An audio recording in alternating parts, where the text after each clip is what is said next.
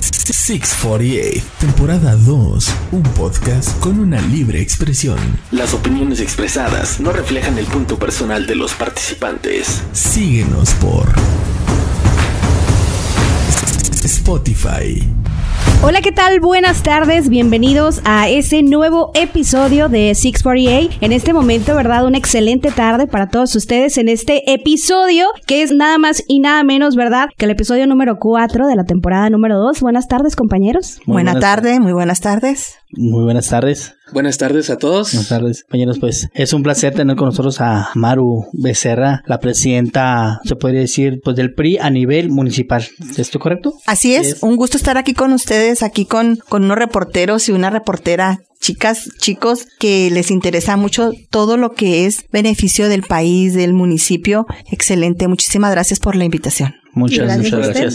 Exactamente. Bueno, pues eh, como bien lo, lo, habíamos platicado anteriormente, queríamos pues eh, tocar temas eh, acerca de, de, del revolucionario institucional, del Partido Revolucionario Institucional. Primeramente, nos, nos puede dar una introducción más o menos cuándo es cuando se genera el revolucionario institucional, institucional y cómo se veía antes el revolucionario institucional aquí en el país. Así es, pues bueno, primero que nada, de nueva cuenta, gracias, un placer estar con ustedes. El, el revolucionario institucional tiene una historia pudiésemos decir, muy linda, muy, muy buena, que le ha dado muchísimo beneficio al país. El revolucionario institucional se inicia el 4 de marzo de 1929 con las siglas del PNR, Partido Nacional Revolucionario hasta 1938 fue reconstruido. En aquel entonces, en el, en el 29, lo hizo el expresidente Plutarco Elías Calles. ¿Por qué inician con el revolucionario institucional en ese año? Inician porque no podían estar las cosas en un solo poder. La gente no podía tener nada más el poder absoluto. Se genera un cambio, viene la revolución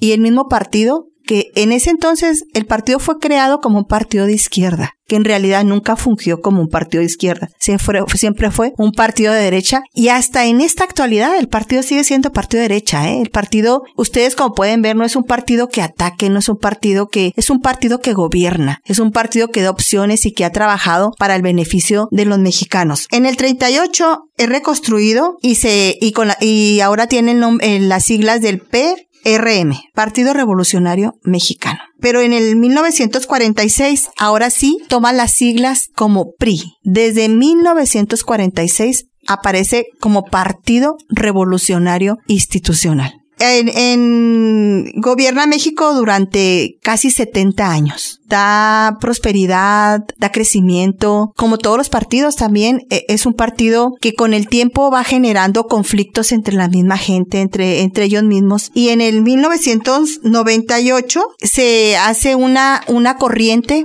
que, que, es, que, que genera un partido nuevo, que es el PRD cuando Lázaro Cárdenas decide abandonar la gente y abandonar el revolucionario institucional e irse él, la señora Elvester Gordillo, que hace un partido de la nueva alianza. Entonces, ahí es cuando el PRI, cuando, cuando los afiliados o gente del revolucionario institucional genera para, para que se hagan otros partidos políticos que ahora sí son partidos de oposición. Todavía el revolucionario institucional sigue gobernando el país hasta el año 2000. En el 2000 fue cuando entra Vicente Fox. Ahí como que la gente estaba ya llena de un hartazgo y de un crecimiento que decían que no existía, de una economía que veían paralizada, de una situación que se creía que el país no avanzaba. Desafortunadamente nos vemos ahora y decimos, sí estábamos avanzando y sí estábamos creciendo. Pero bueno, siempre tenemos que tener los cambios. Vicente Fox gana y eh, toma, eh, toma las riendas del revolucionario institucional en ese entonces la senadora Beatriz Paredes. Ella vuelve a darle un respiro al revolucionario institucional y vuelve a recuperar el país el revolucionario recupera nuevamente el país después de haber tenido eh, presidentes de la República del PAN. Entonces, en ese lapso, en esos 70 años, el partido generó muchísimas obras, generó muchísimas instituciones como es un Instituto Mexicano del Seguro Social, como era el ISTE, como era el Infonavit. Pudiésemos hablar como fue el Instituto Nacional Electoral. ¿Para qué? Para que el país tuviera democracia. El PRI siempre ha sido un partido que ha creído en la democracia. Tan es así que el partido entregó la presidencia de la República en el 2000 sin un solo violencia, ¿eh? Le entregó la presidencia a Vicente Fox y le dijo, ganaste. No hubo ni un solo muerto, ni hubo ni un, ni un nada de que dijéramos el PRI, no, ajá, no, no, ganó, ganó y se lo entregaron. O sea, ha sido un partido, dijéramos que muy sometido, que ha sabido perder y ha sabido ganar. Como ha sabido gobernar, también ha sabido cometer errores gravísimos, porque eso es de reconocerse. El revolucionario institucional fue tanto tiempo en el poder que se generaron muchos hoyos dentro de, dentro del sistema. Pero acuérdense de una cosa, Aquí eh, los partidos no son los corruptos, ¿eh? Aquí los corruptos son las personas, las personas que lo dirigen, las personas que, que, que generan, que creen que el revolucionario, que cualquier partido político es para ellos, para beneficio propio y es cuando echan a perder la política. Les comentaba yo ahorita hace rato que les decía, a un joven le dices político y dice, ay no, ratero, corrupto, eh, de todo, de lo peor. Y la verdad no, un político es un hombre que genera respeto y que debería de llevar las leyes y las cosas por bien. Que, que debería de tener una honorabilidad bien, no una cacería de brujas como ahora lo generan. Ahora, ahora se meten dentro de las campañas de todo, muchachos. O sea, son campañas que no son campañas limpias. Se generan conflictos dentro de los mismos partidos políticos. Pero pues a grandes rasgos, hasta este tiempo, así es como se ha generado la historia del revolucionario institucional.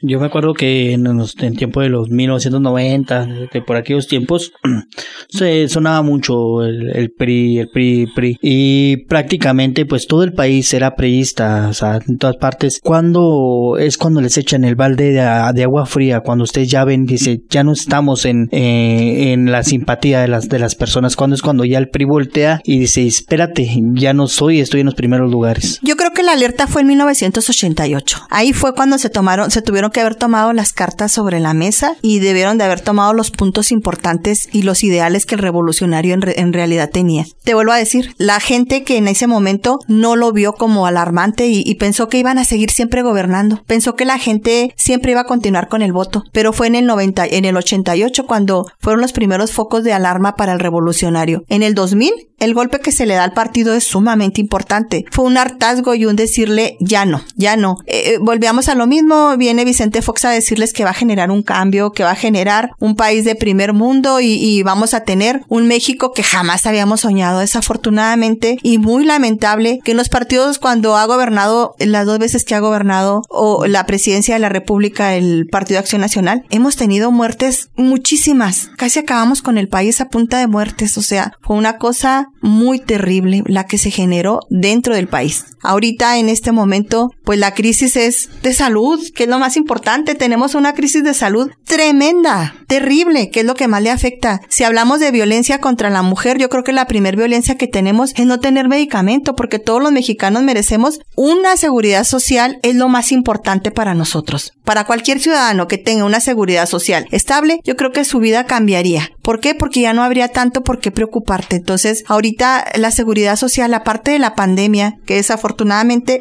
esta fue mundial y no se pudo controlar, échenle todavía que no teníamos medicamentos, que no contábamos ni con un mejoral.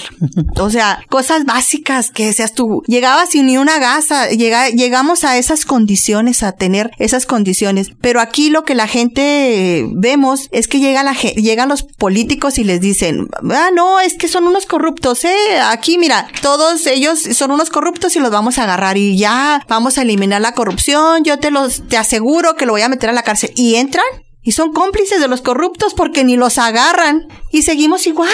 Seguimos que con la o peor la corrupción. Entonces, yo creo que aquí el ciudadano ya es alarmante. No podemos generar más pobreza de la que tiene nuestro país. Tenemos condiciones reprobables para la gente. el sur del país está en condiciones alarmantes de pobreza. Entonces, ahorita con el presupuesto, híjole, le viene a pegar muchísimo a todos los, a todos los estados, muchísimo muchachos. Es, increíble el apartado 13 que se generaba para las mujeres, para la, para que no tuviéramos, para que tuviéramos refugios, para que tuviéramos, eh, que no fuéramos violentadas, para que tuviéramos aseguranzas, para que tuviéramos guarderías, lo engrandecen. O sea, si tú lo ves el apartado 13 te dice que viene con más.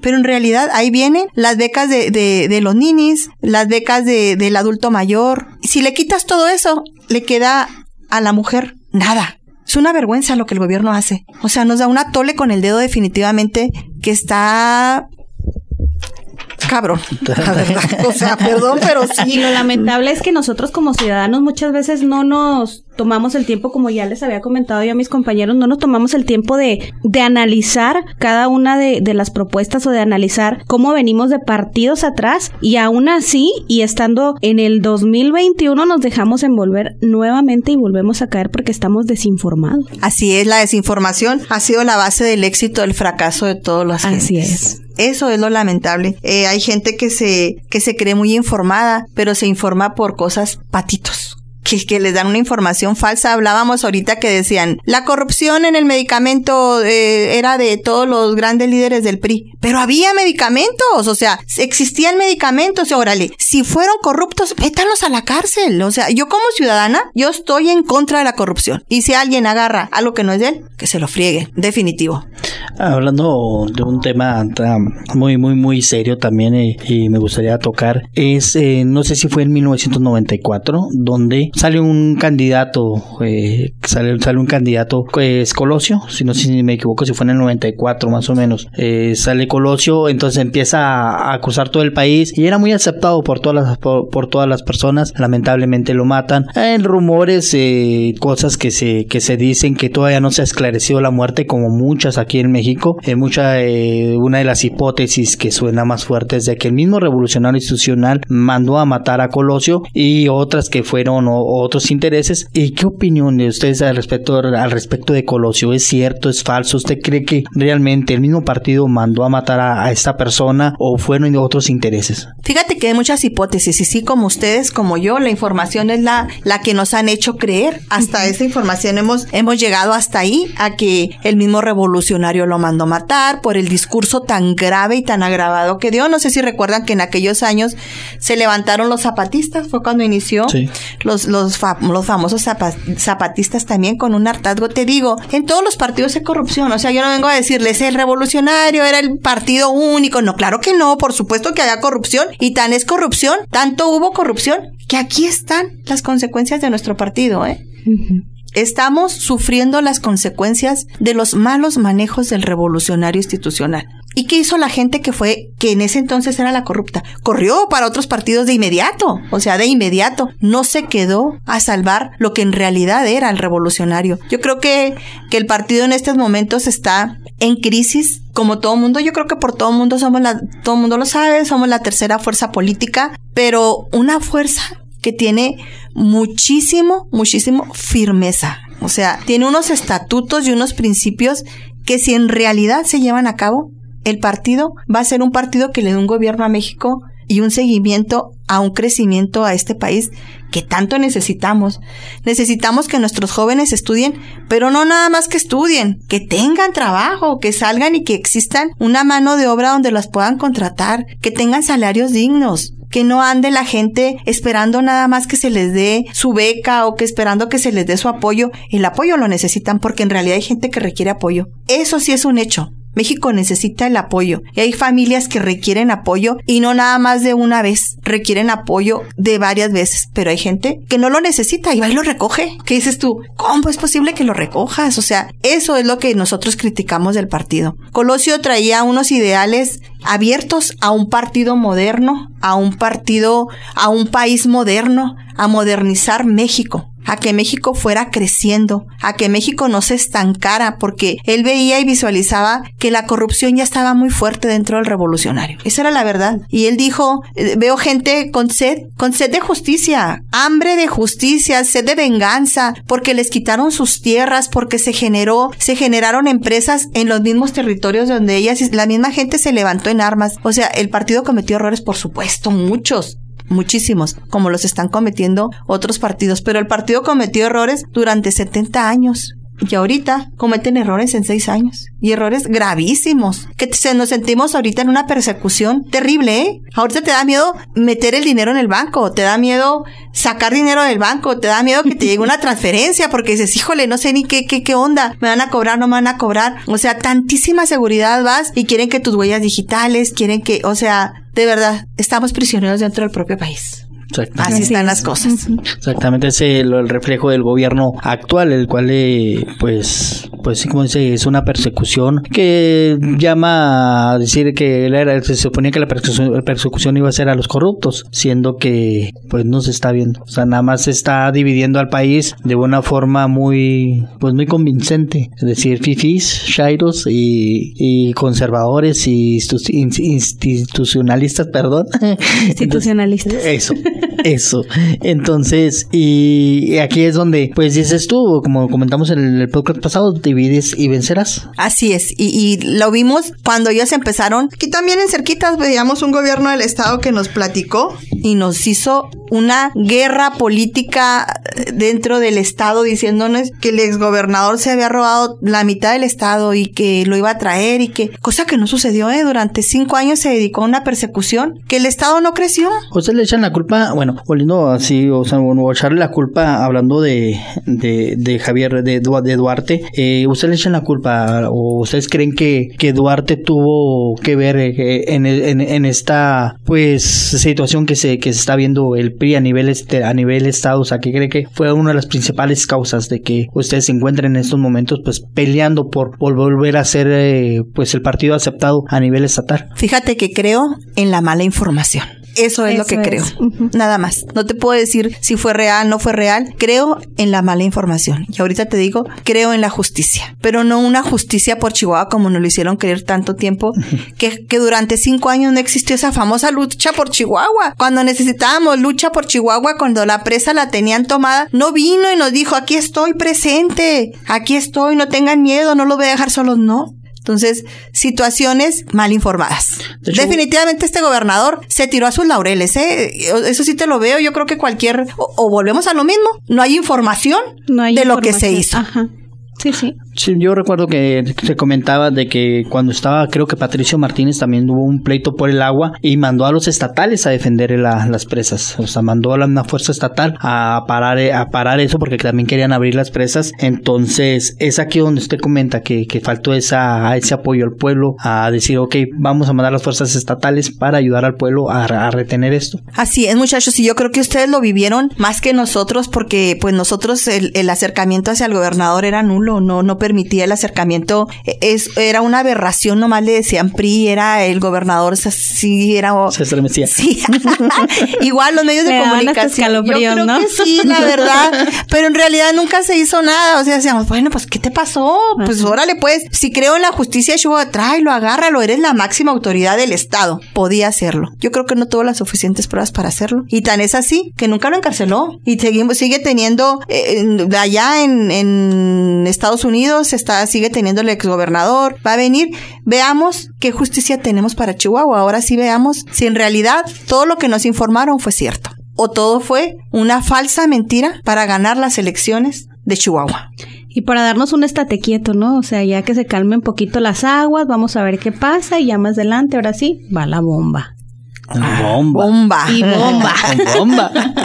y ustedes los medios de comunicación también tuvieron persecución por parte del exgobernador. Fue una persona que nunca hizo el clic con los medios de comunicación, les informaba simple y sencillamente lo que el señor decía, lo que él quería y al tiempo que él disponía. Entonces, yo creo que ese tipo de, de, de cosas no son las que deben de tener los políticos. Yo creo que un político tiene que tener el tiempo necesario y tiene que ser de 24 por 24. Y no servirse con la cuchara grande todos los que sean políticos. Venimos a servir, de verdad, pero a servir. Yo todavía creo en ese tipo de política. Yo todavía creo en las ayudas, pero reales. No en las sobaditas y que te doy el 20 pesos y que aquí estás. No, no, ni madre, no. Creo en que podemos gestionar las cosas desde donde van. Dejémonos de darle a la gente los 20 y los 50 pesos, porque le resuelves el momento y se lo agravas al día siguiente peor. Estás como cuando te pones borracho que tienes un problema, al día siguiente amaneces crudo y tu problema es lo doble. Entonces, eso es lo mismo. Así es la política. El político no se debe de engolosinar siempre llegan a los puestos, por ejemplo, llegaban los presidentes del partido y luego luego querían ser ellos los candidatos a la presidencia municipal. Y luego querían ser regidores por ser, no, o sea, vengo a trabajar a favor de la gente, vengo a trabajar a favor de mi partido, para que mi partido en realidad tenga las puertas abiertas y que mi, mi partido en realidad tenga confianza, que la gente llegue con confianza y nos diga, este es mi problema y decirle yo, puedo arreglártelo o de plano te estorbo. Siempre ha sido el lema no te puedo ayudar porque no se me abren las puertas en este, en este lado o te digo cómo hacerle para que lo hagas. Eso es lo que la política debería hacer. Abrirle las puertas a los ciudadanos y no tendríamos tantos problemas. Exactamente. Eh, viendo, eh, tocando el tema de, nivel de Estado, eh, tenemos una gobernadora. ¿Tú qué opinas sobre ese cambio que se dio en el, en, en, el, en, el Estado donde, pues, ahorita nos lo comentaba que, que la mujer tiene que venir, pues viene arrastrando y luchando empujando puertas para ser escuchadas, para ser tomadas en cuenta. ¿Qué opinas sobre el nuevo cambio que hubo en, hoy eh, en el Estado, que pues tenemos a, una mujer al frente? Pues fíjate, la equidad de género hace muchísimos años que venimos trabajando con el voto, con los espacios y todavía sufrimos discriminación. Lamentablemente que diga no es cierto que sí. Sí es cierto. Sí. Sí o sea nosotros no tenemos seguridad. Tan solo yo siempre les he dicho sales a la calle y tienes miedo eh tienes miedo que algo te vaya a pasar. Eso es lo que nosotros no deberíamos de tener. No debemos de tener miedo, tenemos que tener seguridad. ¿Y cómo es tener seguridad? Que el mismo gobierno nos genere la confianza de que las calles no anda gente, que tengamos una policía buena, que tengamos gente trabajando para el beneficio de nosotras mismas. La mujer viene empujando fuerte. Así es. Eh, con la equidad de género dentro del partido se los tuvieron que poner así de sencillo. Equidad de género, porque si no, créanme muchachos, que todavía las Juanitas estaban fregadas. Juanitas estaban jodidas porque se los llegaba el marido y la ponía, tú vas a ser la candidata. Y luego ganaba y no, ahora soy yo y tú eres, o sea, no, no, yo creo que las mujeres pensamos, nos estudiamos, trabajamos, mm, hacemos las cosas con el corazón. La única diferencia de nosotros con ustedes a lo mejor, y no, ni tanto así pudiese ser, es el, el, un poquito más de fuerza física, yo creo que pudiesen tener el hombre.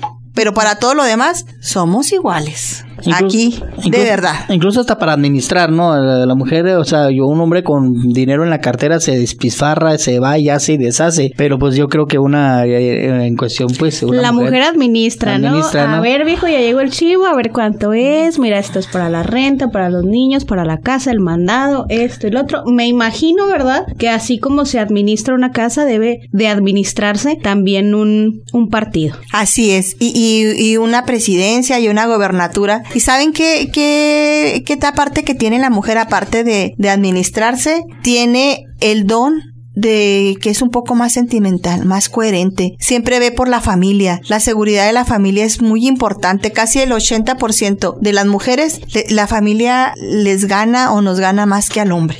Sí. Entonces, sí, todavía hay mujeres, ¿verdad? Que, que no, que hay mujeres que golpean al marido, claro, por supuesto.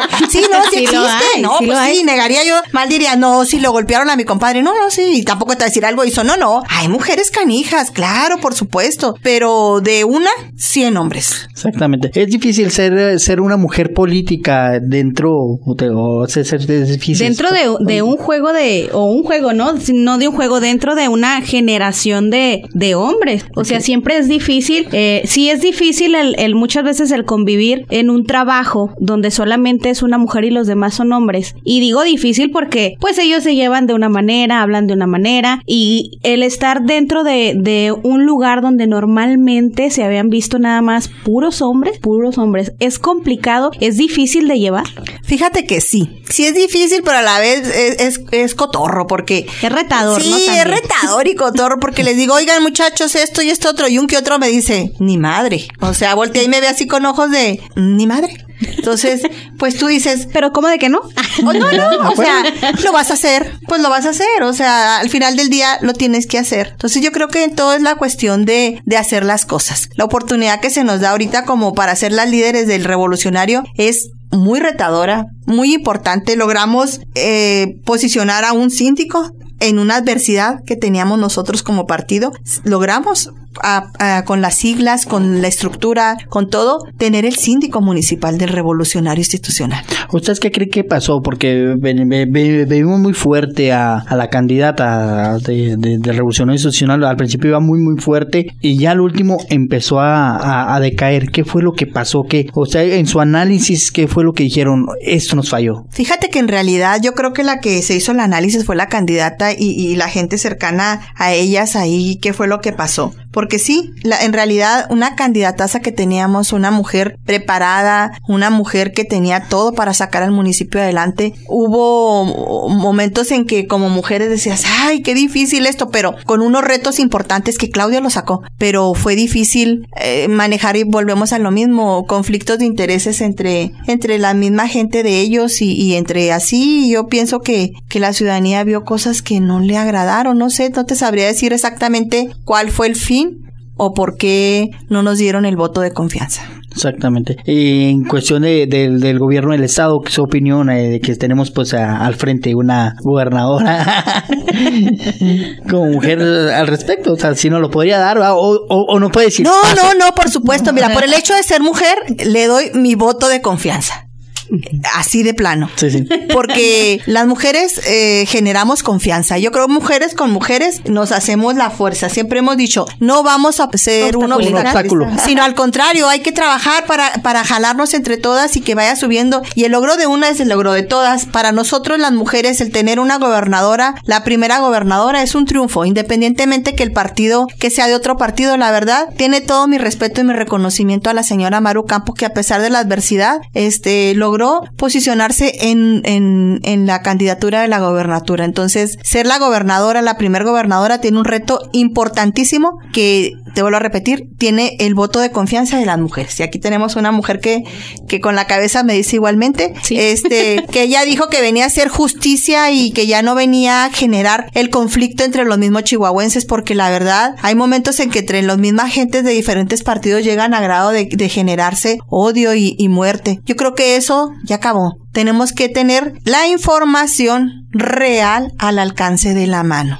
Y tiene que gobernar la persona que tenga la capacidad para hacer que nuestro Estado salga adelante. Tiene que tener la capacidad para hacer que nuestro Estado genere confianza a inversionistas que vengan a dar trabajo a los chihuahuenses. Yo creo que con eso nos damos por más que bien servidas las, los de Chihuahua. Tener una gobernadora y que le genere la confianza a los inversionistas, vamos con todo. Excelente. En cuestión de, ya vamos a hablar, a tocar el tema de, del innombrable, del que, no debe ser nombrado. Vámonos. Eh, está maltratada. Eh, este, vamos a hablar de una pandemia, viene la cuarta ola, al parecer se viene eh, en otros países azotando, no sabemos si nos vaya a alcanzar a México, pero cree que usted estemos preparados a nivel nacional, hablando de, de López Obrador, de que nos vaya a proteger de esta cuarta ola o vayamos a caer otra vez a las cifras alarmantes de muertes por COVID? Te voy a decir como dice él, pues no sé qué datos tengas tú, porque los datos de nosotros son que no, que estamos más que fritos. Eh, y para muestra basta un botón, yo no vengo, te vuelvo a repetir, a descubrir el hilo negro. Puedes darte una vuelta con tu cámara al hospital regional, a esa famosa remodelación que le hicieron al hospital regional que que fue un elefante blanco que no lo han echado a jalar como debe ser. Entonces, que vinieron a poner puros adornos. Puedes irte a un, al liste que tiene, está precioso el liste. El liste, híjole, un, un, muy bonito el hospital, el, los consultorios y todo, pero no tenemos más, lo básico. No tenemos UCIs, no tenemos eh, quirófanos, no tenemos aspirinas para que mejor me entiendas. Paracetamol. Así. Entonces, pues tú dirás si estás preparado para una tercera ola. No, definitivamente y muy lamentablemente yo veo el país cada vez tambaleándose más tambaleándose más. Eh, me da mucha risa porque dice la gente, ay, bien lindo el, el presidente, me da dinero, los 3.600. No, señora, son mis impuestos y los de todos nosotros. No, el señor no los saca de su bolsa. Y ojalá que se los diera a la gente que en realidad lo necesitara, porque ese proyecto tiene mucho tiempo. O sea, el señor no lo viene a implementar y es de ley desde hace mucho tiempo. Pero el señor se maneja con ese tipo de cosas, en decir que todo es corrupción. Para él, todo es corrupción. Y yo les pregunto, ¿y dónde está el trabajo de la corrupción? ¿A quién ha detenido? ¿Cuántos millones ha recuperado?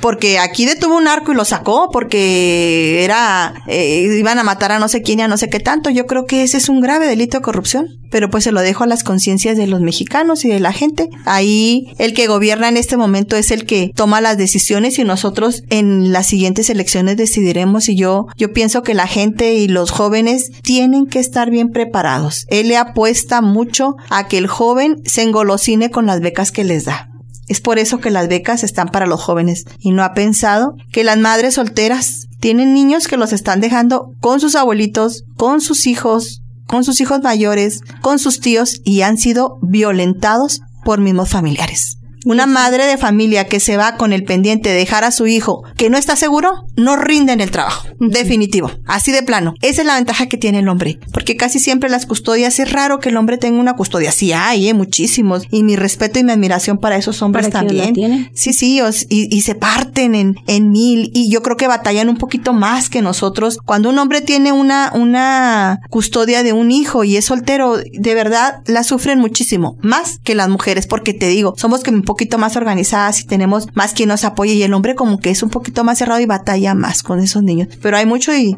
de veras me quito el sombrero con esa gente, pero no le ha apostado a la educación de los menores, no le ha apostado a la educación, tan es así que la pandemia cerró las escuelas por infinidad de tiempo, los maestros estuvieron dando clases como pudieron, el sistema se cayó, no teníamos internet, eh, las comunidades que en realidad son las que necesitan muchísima educación se quedaron así, sin nada. Sin Eh, nada. Aquí tan solo en, en la sierra, en Cerocawi, ahí está un, pues que dijéramos, una escuela grande donde albergan como a ciento, como a 200 niñas, aproximadamente de alrededor de la sierra. En la pandemia la cerró. Pues porque se tenía que cerrar todo. Yo creo que hay que tener un poquito más de estrategias. Yo creo que sí encerrarlas a las niñas por seguridad de ella. Me comentaban los maestros porque eh, estuvimos ahí y me decía, fíjate, las niñas cuando regresan en sus jornadas normales, porque salen las niñas, se internan las niñas y nada más salen en, vacaciones. Eh, De 10, una viene violentada por su papá, por su hermano, por un familiar o por un vecino. Dice, imagínate ahorita en la pandemia cómo estarán sufriendo ellas. Y sin comer, porque yo no veía que, que llegaran los apoyos a la sierra. Entonces, detallitos, nosotros que lo vimos aquí con la sierra, ahora vayámonos para las, las comunidades rurales como Oaxaca, como Chiapas. Ahí sí está la pobreza y la situación muy difícil. Exactamente. Que ya que para, para casi finalizar con el con el programa, eh, que es un placer tenerla aquí, eh, ¿cómo qué es lo que está, en qué está trabajando el Revolucionario Institucional en estos momentos para recuperar la presidencia, la presidencia de la República, para posicionarse en el Estado en las siguientes elecciones y aquí a nivel municipal? Mira, ahorita lo que se está haciendo es eh, mesas de trabajo para saber exactamente cuál fue el daño que se le hizo al partido, eh, en qué condiciones estamos, quiénes estamos, qué buscamos y hacia dónde vamos. Eso es lo importante. Yo creo que eso es lo más importante para un partido político y para una persona. ¿Qué sigue de aquí? ¿A dónde van? ¿Tú qué quieres? Porque si vienes con un interés personal, el partido, la verdad, no te va a dar las condiciones. Entonces, en el partido se quedó la gente que quiere trabajar. Ahorita yo muy contenta porque en el partido hay jóvenes, a pesar de la situación, porque el partido atraviesa por una situación precaria y, es- y es, de, es de sabios decir la verdad. La situación del partido no es así como en aquellos años donde había mucha abundancia y había dinero y había recursos. Aquí la gente va ahorita al partido porque es priista de corazón. Entonces estamos la gente que nos quedamos y la realidad del revolucionario es regresar a sus orígenes, es regresar a las comunidades. Hemos estado trabajando en las comunidades para gestionarles, para apoyarles, para decirles cómo hacerle. A lo mejor nosotros no llegamos con aquellas despensas que en anteriores años se llegaban, pero llegamos con las puertas abiertas o con lo que podamos para decirles, aquí estamos, ¿eh? No nos olvidamos de ustedes y, y si algún asunto legal hay que hacerle por acá, hay que hacerle así y hay que hacerle así. Entonces, eso son los orígenes del revolucionario institucional. El apoyo a la ciudadanía, no la manutención, el apoyo, que es lo que necesitamos los mexicanos. Exactamente. Pues compañeros, eh, algo, tu, tu conclusión, compañera. No, no. Es otra cosa. Ah. ¿Cuál es la, cuál es la eh, el estatus del PRI con la respuesta del IE o si tuvieron respuesta con el número de regidores en el municipio? La respuesta fue ahorita, bueno, nosotros tenemos un solo regidor ahorita en el municipio, uno solo. Eh, aquí se manejó la equidad de género. Hubo algunos detalles que nosotros en realidad pues no, no compartimos con ellos, que no estuvimos de acuerdo, porque tuvimos una, un MC que se le aplicó la equidad de género a antojo de, de- del INE extrañamente. Nos fuimos a la asamblea porque nos descontaron una votación que no se debería haber descontado. Entonces, no se pudo hacer nada. Eh, llegaron, tenemos un partido que está sobre representado, pero que también veo un partido que no está haciendo la oposición que considero yo que ha sido un poco. Entonces, veamos los resultados y demos la oportunidad de ver cómo va a funcionar esto, porque pues la verdad, a Camargo no se le debe de olvidar que hubo un supuesto hackeo muy importante en las arcas del municipio, que eso también nos tienen que dar cuentas. ¿Creen que ahora con la elección ganada o con ahora teniendo un síndico representado por sus siglas, es una luz de esperanza para el partido de decir la estructura del PRI sigue firme y puede llegar a, a volver a lo que era antes? Así es, y, no nada más que tenga un síndico.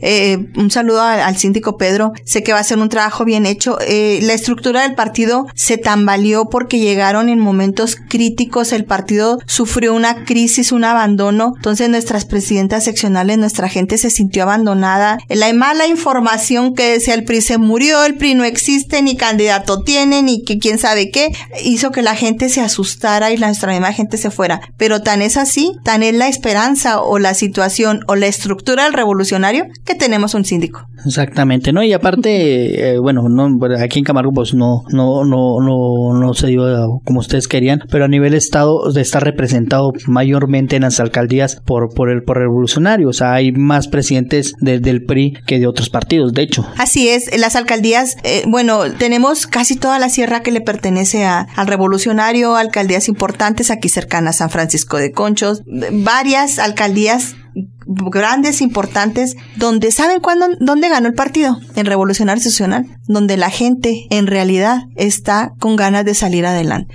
donde ve la esperanza y donde sabe que el revolucionario los puede ayudar, que el partido los va a ayudar, que el partido les gestiona el medicamento, les gestiona la ayuda, les gestiona la beca, ahí donde en realidad la gente necesita, ahí fue donde ganó el revolucionario institucional. Te digo, eh, eh, los estatutos, los, las bases del partido son sumamente nobles para la ciudadanía. ¿Usted cree que, que bueno, el tema picoso, ¿usted cree que, que esos 11, 11 millones de pesos se los llevó un hacker? Te voy a decir, hasta respiré. dígale. esa no me la sé. No, fíjate, ya ves que era regidora en ese entonces. Bueno, sufrimos las de Caín. Tan es así, tan, tan fue así, que nadie decía nada. O sea, hace un chorro de tiempo que desaparecía en el dinero y no decía nada. Ahí te lo dejo a tu conciencia. A mí me roban en el banco. Y lo primero que salgo, salgo y grito, ¡me robaron! Más que no es un dinero mío. Entonces... Con más preocupación, ¿no? Imagínate. Y hasta que un medio de comunicación sale y les dice, oigan, ¿qué onda? ¿Dónde está el dinero? Dicen que faltan las arcas del municipio tanto. Sale el presidente municipal y da una, una entrevista en un medio de comunicación no sé, yo no me tocó ver ninguna rueda de prensa, ¿me equivoco? ¿Alguno de ustedes no, asistió? No, no hubo rueda de prensa. Otra tarea, te la dejo de tarea. Si tiene alas, tiene plumas, ya sé cuál, pues es un pato, entonces veamos a ver las condiciones que nos dicen de los hackers, quién fue, dónde está, eh, por qué no ha regresado, por qué no teníamos seguros, dónde estaba el, token, eh, toda la situación yo creo que ya es tiempo, ¿eh? Ya estamos hablando de muchísimo tiempo y de un dinero que era del municipio. Te voy a decir como, como siempre se ha dicho, las cosas se regresan. Todo lo malo que dices que hacen después, el karma te alcanza. Y el karma los alcanzó. Así fue la situación. Ahí están. Qué difícil, ¿no?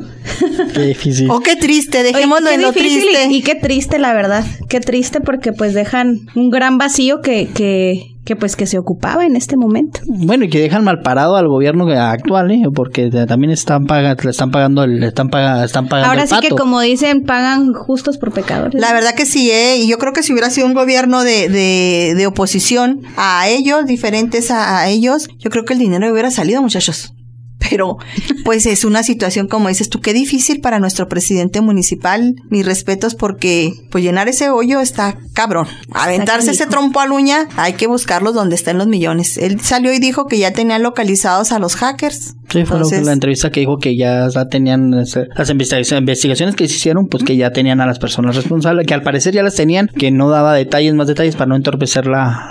La, información es pública. La información debe de ser pública. Nadie entorpece nada. Tan es así que cuando desaparece una niña, lo primero que hacen es publicar y decirnos, fulanita está desaparecida. Cuando hay un robo nos dicen, eh, hay un robo aquí y las características del ladrón es esta. La información es pública pública. O sea, ¿cómo ahorita la quieren esconder? Dejémoselo al tiempo, a la justicia y a la información. Exactamente. Muy bien. Después de haber tocado todos estos temas, eh, ¿qué viene para, para Maru? Como no como una candidata, no como este una persona que representa un partido. ¿Qué viene para Maru como como persona? ¿Qué viene para Maru como persona? Híjole, pues yo creo que eso sí, solo Dios sabe qué viene para Maru como persona. Soy una mujer aventurera, que, que no me dejo mm, mangonear por nadie. Desafortunadamente ha sido una de mis grandes o difíciles características que no hago caso. Yo creo todavía que las cosas pueden cambiar. Eh, Maru Becerra piensa que, que las cosas se tienen que hacer y las cosas tienen que funcionar por sí solas y no forzar a nadie. Para Maru ahorita su gran reto es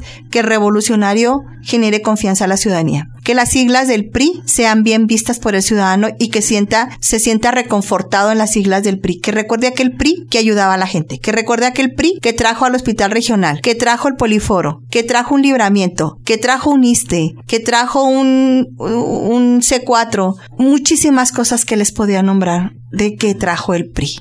Entonces, eso es a lo que la gente no se le debe de, de, olvidar. La información la tienen al alcance de la mano y la información deben de utilizarla para bien del ciudadano. Con esto nos dice que seguirá firme con el PRI. Digo, en las elecciones pasadas, renombres de muchos años en el PRI salieron a relucir por X y, con Y. ¿Usted está firme con su partido? Fíjate que me gusta mucho el PRI, me gusta mucho, te vuelvo a repetir, lo que es el PRI. Yo crecí dentro de ese partido desde niña, mis papás siempre han militado dentro de ese partido. Mi papá fue uno de los líderes de, de, de un ejido, fue líder de unos camioneros. Entonces yo he crecido en organizaciones, en sectores y organizaciones. He visto a un hombre trabajar, como fue mi papá. Un hombre que viene desde abajo, trabajando y abriendo camino. Un hombre que las siglas del revolucionario le abrieron el camino y le dieron la confianza para salir adelante. Un hombre que tuvo seis mujeres y todas nos hizo profesionistas a base de trabajo.